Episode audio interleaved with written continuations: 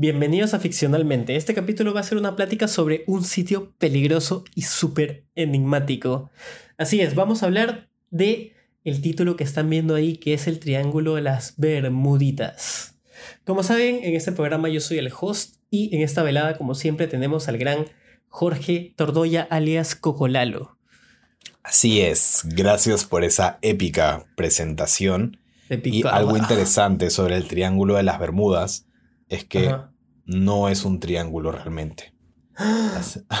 sí. ¿Qué? Eh, pero comienza con triángulo. ¿Cómo no va a ser un triángulo? O sea, se dice que el área es triangular, pero realmente no es tan triangular como lo ponen, ¿no? O, sea, es, como un triángulo isósceles, no un equilátero, algo así. Es un poco, es un poco más amorfa que un triángulo, ¿no? Este, yo creo que se ah. parece más a un óvalo. El óvalo de las Bermudas. Pero bueno, ya lo conocemos como el triángulo de las Bermudas, así que quedémonos con el gran triángulo de las Bermudas. Ya, lo tenemos. discúlpenme que estoy gangoso, pero es que el clima está muy complicado y estoy con toda la nariz tapada, así que no me ayuda mucho. Ya, mira, nosotros sabemos que el mar es peligrosísimo. O sea, el mar es como que un lugar hasta menos explorado que el mismo espacio. Y hay, hay, gente que, que piensa que, o sea, hay seres muy, muy abajo de la Tierra. O sea, imagínate que la Tierra sea hueca y que hayan seres, o sea, seres mitológicos abajo de la Tierra. Sí, hay, una gran, un gran grupo de personas, muchos de ellos que creen eso, sí. Sí, dentro de los, del movimiento terraplanista creen que la Tierra es hueca y que adentro hay eh, otra civilización viviendo, ¿no? Eh, y también hablando de mar, me gustaría recomendarles que hace muy poco hemos subido un episodio en Expediente Oscuro sobre una ciudad hundida en el Callao. Así que si no lo han escuchado, vayan porque está muy interesante esa historia, ¿no? Sí, muy buena. Y como sabemos, el mar es peligroso y es misterioso. O sea, ¿a ti qué te vacila más del mar? O sea, ¿qué, peligro te conoces o no sé, qué, A mí me encanta la idea de que hay mucha gente que dice, eh, ¿por qué tanto esfuerzo por em, explorar el espacio si conocemos el 5% del mar? Eh, hay mucha gente que dice eso, pero A, ti que, que dices eso o que piensas de esa manera, déjame decirte que lo hacen porque es más fácil explorar el espacio que explorar el mar. Porque el problema que tenemos del mar es que es muy denso y pesado. El espacio más bien es, no hay nada. O sea, nosotros vamos... vacío. Tú vas subiendo, como que imagínate que miras al cielo y empiezas a subir. Mientras más subes, hay menos carga atmosférica sobre ti. Entonces es más fácil subir. Ah, claro. Eh, por eso los, aviones vuelan más arriba. Eh, porque hay muchas cosas, hay menos, menos cosas, menos densidad. Ya cuando entras al espacio, ya no hay nada, estás en el vacío absoluto. Entonces es al toque viajar en el espacio si tú coges, por eso es que si tú coges un lápiz y lo tiras en el espacio, nunca, nunca se va a detener, a menos que choque contra algo, pero si no choque contra nada, nunca se va a detener. O sea, se queda flotando eternamente. Eternamente, a, a una velocidad constante. En cambio, en el mar es exactamente lo contrario. Cada vez es más denso, cada vez es más difícil entrar y cada vez tienes más peso sobre tus hombros. ¿Por qué? Porque hay más agua. O sea, cada vez hay más agua encima tuyo. Ah. Entonces, todo eso, aunque no lo crean, es peso, está pesando. Si tú metes un submarino, imagínate, el techito del submarino, bajas, no sé, 20 metros y está aguantando 20 metros de agua encima. Porque el agua lo presiona, pues bajas 40 metros y ahora el techito del submarino tiene 40 metros de agua de mar encima. Y si tú sigues bajando, cada vez tiene más agua encima y hay más presión. Entonces, no es, mucho más difícil hacer un, vehículo que nos lleve hasta, el hasta las profundidades porque tendríamos que hacer algo que no se puede, algo que resista mucho peso, mucha presión. Y no lo, hasta ahora no, nos sale. Y por eso es que. Nunca lo había pensado así. Yo pensé que era por, por la presión de que tú bajabas y pues. Pues sí, pues no había oxígeno y era como que había No, es porque hay más atmósfera encima tuyo. No solo es la presión del agua, pero también hay más, mientras más bajes, hay más todo, más oxígeno encima tuyo, más nitrógeno, más hidrógeno, más agua, ¿no? Tiene sentido, tiene sentido. Sí, y te pesa, ¿no? Entonces, por eso, para ti que dices, eh, ay, hemos eh, tipo, solo investigado 5% del mar, esa, para ti, no se puede, es difícil. por eso es pues. que más fácil. sí. a ver, pues, anda tú. A ver, tira el penal, pues. A ver, tú tira el penal. Demuéstrenlo, imbéciles. No, mentira, mentira. Es una frase de Alan García, nuestro presidente. Eh, expresidente. Expresidente, sí. ¿O no? Sí, sí, sí.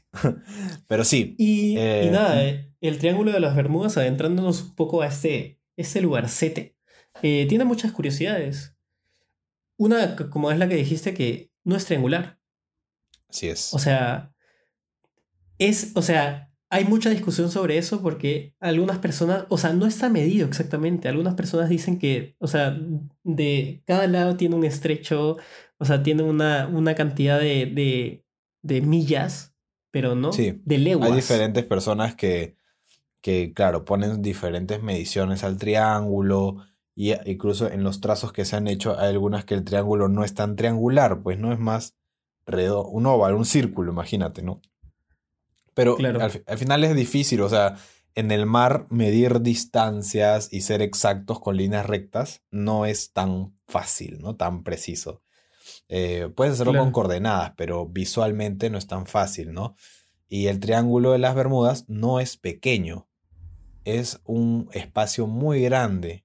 Y nos estamos centrando mucho en el agua, pero el triángulo de las Bermudas afecta, o sea, todo lo que pasa, que ahora les contaremos, eh, en esa zona afecta todo lo de arriba también, todo el espacio aéreo encima de esa zona, ¿no? Y es muy curioso, eso es muy curioso. O sea, yo siento que mm, eh, los lugares, el lugar, ese lugar es, o sea, se maneja bajo diferentes reglas. Porque hay, o sea, hay, ¿te acuerdas cuando hicimos este caso de, de el equipo de rugby que se perdió en la cordillera de los Andes? Sí. Ya, ahí había un. Ahí las reglas también eran distintas, porque el aire hacía que se choque. El, aire hacía que se, se, tenga que ser diferente manejar el avión. O sea, las reglas eran muy diferentes. En el Triángulo de las Bermudas, yo creo que pasa algo muy parecido. Y pues tanto el aire como el mar es súper peligroso. Y ese lugar, eh, como está, es, creo que es un choque de, de, de océanos. Eh, es que hay muchas teorías, al final no sabemos qué es, ¿no? Es, es peligroso para los barcos y desorienta, o sea, los instrumentos no sirven. Y es, es un tramo tan amplio que es muy fácil perderse. Sí, y en la actualidad lo evita. O sea, ya para que alguien lo claro, evite, ya no va. es como, ah, bueno, hay algo de cierto aquí, ¿no? Eh, gastan gasolina, por así decirlo, combustible de más los barcos para no tocar el triángulo de las Bermudas. Así que, no lo sé, pues ahí para los escépticos, ¿no? Hay muchas teorías dentro de esto. ¿Y por qué hay teorías? Pues porque han habido diferentes sucesos, de testimonios de personas que han estado sobre el triángulo de las Bermudas. Claro. Y han experimentado cosas extrañas y también han habido desapariciones. Desapariciones, claro. La primera desaparición es en 1964. Eh, pues en esa parte, eh, en ese lugar, 27 eh, hombres desaparecieron. Corrijo, 1945. 45, sí. Justo eh, se registró la primera desaparición de una flotita de cinco aviones con torpedos y ahí desaparecieron 14 hombres a bordo. Y también Después las fechas pasaban y los fueron a rescatar, todos esos aviones se perdieron, creo que uno nada más regresó y hicieron una suma solo en ese rescate y desapariciones, 27 hombres desaparecidos. Exacto, entonces, algunos dicen... es un patrón muy de terror porque, o sea, bro, Algunos dicen que son, por ejemplo, las olas que las olas que, ah, tipo, los barcos que pasan por ahí terminan sin querer en un lugar de un oleaje terrible con eh, remolinos y que te chupan y que por eso es que los barcos terminan hundiéndose por diferentes explicaciones físicas del mar. Aquí, aquí eh, pero los aviones... en una fuente te dicen que los, ah, los barcos que se han hundido son los barcos, unos barcos eh, de dimensiones gigantes. Y dicen que es mucho más fácil que esos barcos se hundan y que cuando se hundieron eh, no se sabía que era tan peligroso. Entonces dicen que a mayor longitud las olas afectan mucho más al barco y es mucho más fácil que se choque, que se rompa o que se que le pase algo, ¿no? Pero ¿y los aviones? Ah, ¿Quién ve por los aviones? Yo, yo pienso algo. Yo, yo creo que ponte la capa ozono ahí tal vez y ponte el magnetismo de la Tierra funciona de manera, o sea, diferente. O sea, tal vez eh, la presión y el magnetismo y varias reglas funcionan de una manera bien distinta. Eso es interesante que lo menciones porque, bueno, sí hay una gran teoría sobre las fuerzas magnéticas en ese punto y para las pocas personas, bueno, en realidad varias personas han pasado por el triángulo sin morir. Ojo, también para los que creen que este triángulo es mortalísimo, no. Sí hay testimonios de gente que ha pasado por ahí y no ha muerto ni nada, pero, o desaparecido, pero sí han experimentado, por ejemplo, las brújulas que se desorientan. O sea, las brújulas empiezan a chicotear. Y si ustedes saben cómo funciona una brújula, la brújula funciona gracias al magnetismo de los polos. Entonces, este, por eso te apunta al norte, ¿no? Porque el polo norte está ahí muy magnético, qué sé yo. Pero entonces quizás en esta zona del Triángulo de las Bermudas hay anomalías en los polos, en las cosas magnéticas. Y de acá ya salen las teorías más, eh, más locas, ¿no? Sí, que pueden ser, por ejemplo, porque la Atlántida está ahí abajo ¿no? Ah. Y el poder de esta mística ciudad, porque la Atlántida no es solo una ciudad debajo del agua, sino que es una, ciudad, es una ciudad tecnológica. Supuestamente, ajá, con mucha tecnología y mágica incluso, eh, porque hay las dos variantes, ¿no? La de la ciencia ficción y la de la, eh, el fantástico mágico, ¿no? La el fantástico maravilloso. Em, en la ciencia ficción dicen eso, ¿no? Una ciudad muy tecnológica, muy avanzada, incluso alienígena, una base alienígena debajo del agua que, eh, bueno, como sistema de defensa para que no la descubran, eh, hace todas estas cosas, todas estas anomalías y hunde barcos, eh, desorienta aviones, brújulas, etc. Y también tenemos la fantástica maravillosa que es la Atlántida, la ciudad mágica que también hace algo similar, pero más como, no sé, la ciudad de la sirenita, imagínense, ¿no? Claro, este es como, o sea, en el, en el, mágico creo que es una ciudad perdida, ¿no? Que no se deja encontrar, pero siempre está en la superficie. Claro, o sea, que hay, que hay gente viviendo ahí, pero no son eh, gente como con tecnología tipo avanzada, sino como, como avatar. no sé cómo explicarlo. Claro, tipo el mundo perdido. Ancestrales, ajá, con, poderes ancestrales, ¿no? Eh, bueno, pues están esas teorías, la verdad que yo, yo me creo la de los UFOs. Ah, está la de los aliens, pues. Sí. Claro, la de los aliens es magnífica. Y están las dos variantes. La de los aliens, la, la clásica de los eh, platillos voladores que nos visitan y que quieren y que tienen una base ahí y que bla, bla, bla. Y está la otra teoría que a mí me encanta más. Que para que entiendan más fácil es. Sale de esa teoría de. La última que salió después de Huye. ¿Te acuerdas cuál era la de ah, los aliens? No. No, no, no. No la tengo mapeada. Huye puede ser de aliens, ¿no? Claro, esta película eh, te habla de que los aliens eh, no son platillos voladores, sino eh, seres. Ah. Son, son, seres muy. Muy así, muy ficcionales, que viven mucho más arriba que la atmósfera y que viven en lugares específicos. Y yo aquí te pongo que te pongo pues en mesa esta, este escenario que siempre que se hunden, que se pierden los aviones, el floro siempre dice que hay una tormenta. Entonces yo creo, yo teorizo que estos seres, ponte, bajan cuando esa tormenta les da la, como que las condiciones adecuadas. Claro, y son como que, como que seres que viven arriba de la atmósfera y no hemos llegado a, a catalogarlos, ¿no? Ah, ya, ya, sí, sí, sí, he escuchado esa, ya entendí. Eh, que como. que son más que. más que aliens, son como que seres que viven ahí, no es que sean extraterrestres, ¿no? Claro, no son extraterrestres, sino ah, son desconocidos. Sí, pero bueno, sabemos que el Triángulo de las Bermudas tiene diferentes explicaciones, bueno, pseudo explicaciones, ¿no? Porque al final nadie ha podido Y es algo fascinante porque lo más probable es que muchos años nunca sepamos qué está pasando en nuestro propio océano. O sea, Claro. porque no podemos entrar, ya lo dije al principio. Está difícil, pues. Entonces, Sí. eh, quizás jamás, o sea, la ciencia, los científicos no se han molestado demasiado en investigar el Triángulo de las Bermudas porque es casi que imposible, ¿no? Y por eso, Sí. por eso es algo que sigue muy teórico, muy, ah, la teoría 1, la teoría 2, la teoría 3, la de los alienígenas y los OSNIs, porque saben que hay OVNIs, objeto volador no identificado, y un OSNI es un mar. objeto submarino no identificado. Eh, hay mucha gente que ha, ha visto, no en el Triángulo de las Bermudas, que yo sepa, pero en el mar en general, em, como luces que entran y salen del agua. Seguro alguna vez han escuchado o visto algún video de estos. Hay Imagínate, una zona en México que siempre pasa, ¿no? imagínate que, ponte, el Triángulo de las Bermudas es un lugar poco explorado y poco afectado por la humanidad, ¿no? Porque es un lugar peligroso. Imagínate que hayan seres bioluminiscentes que salgan del agua y esos sean los ovnis. ¡Oh, yo me quedaría en plan, ¡wow! Sí, sí, sí. O sea, Locura, locura.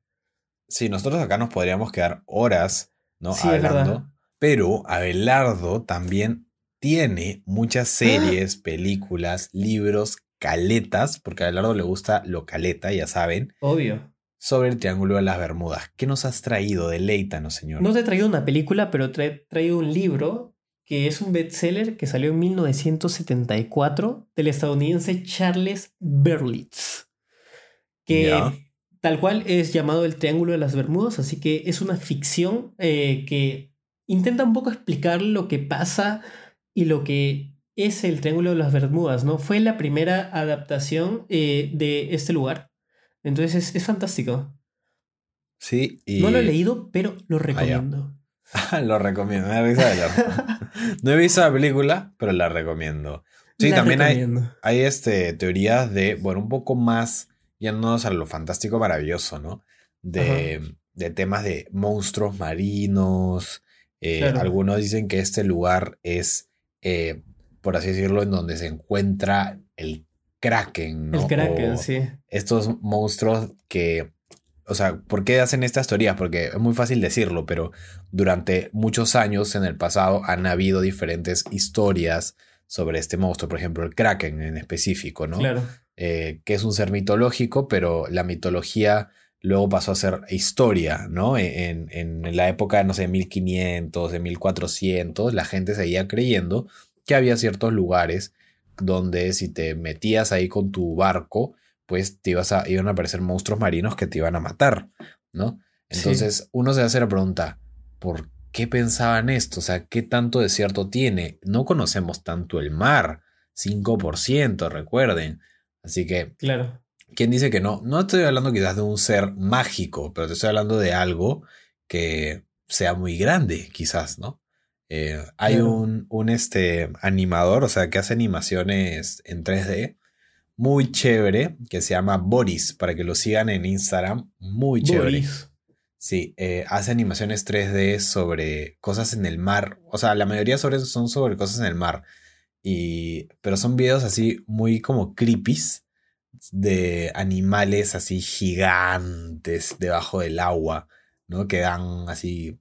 Hay un- una fobia que se llama talasofobia, ¿no? Ah. Quizás muchos la conocen, pero esa de que te da miedo el mar porque puede haber algo enorme debajo tuyo. Esto de ¿no? que hay una vaina enorme abajo de un barco, ¿no? Claro, claro, que ves el barquito de arriba y debajo ves puta, un ojo así gigante, ¿no?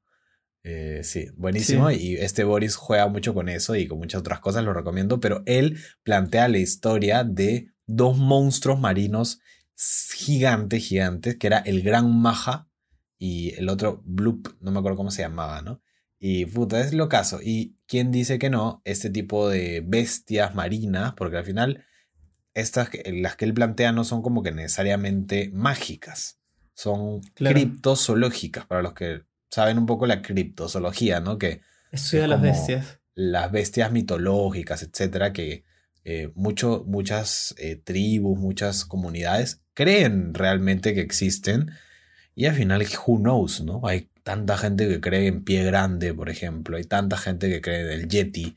Y gente que la, los ha visto supuestamente, que quien dice que debajo del agua también hay muchas cosas que no sabemos, ¿no? Y quizás en el Triángulo de las Bermudas están por ahí. Es lo caso. Y tengo dos recomendaciones más para llenar nuestro catálogo de recomendaciones. Tengo una serie y una película. La serie me la han recomendado, no la he visto, pero la película sí la he visto. Es muy fácil los nombres. Adivina cómo se llama la película. El Triángulo de las Bermudas. No, Triángulo. Ah. Es muy buena. Es esta de la rubia que se mete en un barco y hay un asesino adentro, pero no sabe ah, quién es. no tiene nada que ver con el triángulo, sí. Es, una película slasher de suspenso eh, muy buena. O sea, mm, se llama Triángulo porque hace una referencia a lo que se supone que pasa en el Triángulo de las Bermudas, que es este esta vaina de viajes en el tiempo. Ah, porque hay una teoría que tú dices que cuando también entras, viajas en el tiempo. Entonces se distorsiona el tiempo, ¿no? con los dobles. Entonces la recomiendo mucho, es un peliculón triángulo y la serie se llama 1899. Esa se ah, habla de, de una, una embarcación que está en el Triángulo de las Bermudas. Sí, esa habla mucho del Triángulo de las Bermudas. Lamentablemente la cancelaron. O sea, ah. yo vi la primera temporada y la dejaron de producir. Al parecer los costos de producción eran tan altos que Netflix decidió ya no producirla más.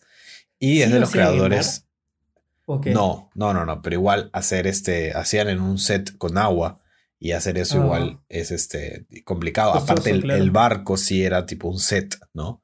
Eh, así que bueno, la cosa es que mm, la cancelaron y es de los creadores de Dark. Por eso es que yo la vi, porque a mí me encantó Dark. Entonces dije, ah, la otra serie más de ellos, puta. Y ¿E-, muy ¿Es, densita? No, porque Dark me pareció densita. Sí, es densa, igual que Dark, ¿no? Es, de paso lento, de paso lento. Eh, pero bueno, así como está, estos lugares como Triángulo las Bermudas que mueven el tiempo, tenemos un caso que es el túnel del tiempo en Arequipa, claro, lo en Expediente Oscuro, en donde supuestamente pasa lo mismo, que es un lugar con una carga energética diferente que altera el tiempo, porque en el Triángulo de las Bermudas los testimonios dicen esto, no solo las brújulas, sino también los... Eh, o sea, tu tiempo pasó diferente, veías la hora y no era la hora en la que supuestamente tendrías que haber pasado por ahí, y otro lugar, Lince, ¿te acuerdas? Eh, ah, claro, los, que los, los portales, los interdimensionales, de interdimensionales de Lince es otro episodio de Expediente Oscuro que pasan cosas similares y las teorías son al final muy similares a estas. ¿Quién dice que no? Hay varios puntos en la Tierra en donde estas cosas suceden, ¿no? Es, es una gran teoría, ¿no? Yo, como saben, no lo sé, Rick, pero Junos. También dicen que hay portales, ¿no? Hay puertas aquí en como Arequipa o en una parte de la, sierra, hay portales que los incas usaban para viajar. se supone, ¿no? Así dicen. Ese también es un mito, pero muchas fuentes no hay. Sí. Y acá te planteo algo piola. Eh, ¿Qué eventos podrías vincular al Triángulo de las Bermudas? O sea, ¿qué pasaría si, o no sé, qué teorizas sobre no lo sé. A ver, hay una teoría que a mí también me gustaba bastante, que era la del agujero de gusano. Que dice... Que ahí hay un agujero de gusano. Que ahí hay, no sé si exactamente decirlo como un agujero de gusano, porque un agujero de gusano se notaría. Em, pero lo que nosotros no sabemos cómo es, es eh, un agujero blanco, sino que existe el agujero negro. Claro. El agujero negro chupa. Y se dice, ¿no? Supuestamente que el contrario es el agujero blanco. ¿no? Que te expulsa, ¿no? O sea, el agujero blanco es como un embudo. Eh, debe ser como otro agujero negro, pero en vez de. O sea, para, para depende por de dónde chuparte te bota. Eh, o sea, en vez es, depende de dónde entres. Tú entras a un agujero negro, sales por otro, se supone, ¿no? Teóricamente. Entonces eh, se le dice agujero blanco al de salida, ¿no? Ya. pero bueno, si vuelves a entrar, al final está saliendo el agujero negro que en un principio te chupó, te está botando, ¿no? Entonces se dice que aquí hay un eh, agujero, o sea, es un portal, ¿no? Un portal, pero físico. Y a mí me parece completamente irreal, pero me gusta mucho la idea, porque... Ahí yo te pongo otra teoría, pero apartada. O sea, esto es como una teoría que, que está, está puesta, pero te pongo una apartada. ¿Te, acuerdas del experimento Filadelfia? Ya, sí. Imagínate si los estadounidenses no lo hubieran hecho donde dijeron, sino en el Triángulo de las Bermudas. Y con su experimento de viajes en el tiempo, como que rompieron una regla, o sea, abrieron una llave que no cerraron. Un portal. un portal y, lo, y está abierto ahí. Claro, y por eso no dicen nada y no quieren investigar, ¿no? No, no, lo han dejado ahí tirado. Eso es muy dark, eso es muy dark. Sí, sí. Sería muy loco y a mí se me haría mucho sentido. ¿Y tú irías al Triángulo de las Bermudas así a, a vacacionar? Creo que sí. A ver, preguntándole a todos nuestros oyentes, ¿ustedes irían al Triángulo de las Bermudas? O sea, ¿les antojaría ir a ah, pescar, a hacer, no sé? Yo, no, yo soy amante del mar, pero ya... Sí, creo que es muy extremo. Bermudas, Extremo. Sí, qué miedo. O sea, por más que la teoría correcta sea la, de la, del oleaje, igual, puta, qué miedo. Si hay olas muy mortales, tampoco quiero pasar por ahí, ¿no? Imagínate que sean como interestelar, que sean paredes de olas. Sí, ¡Hala! qué chévere. No, no puedo. Eh, pero ya saben que nos pueden mandar esa respuesta por nuestro Instagram. Sí.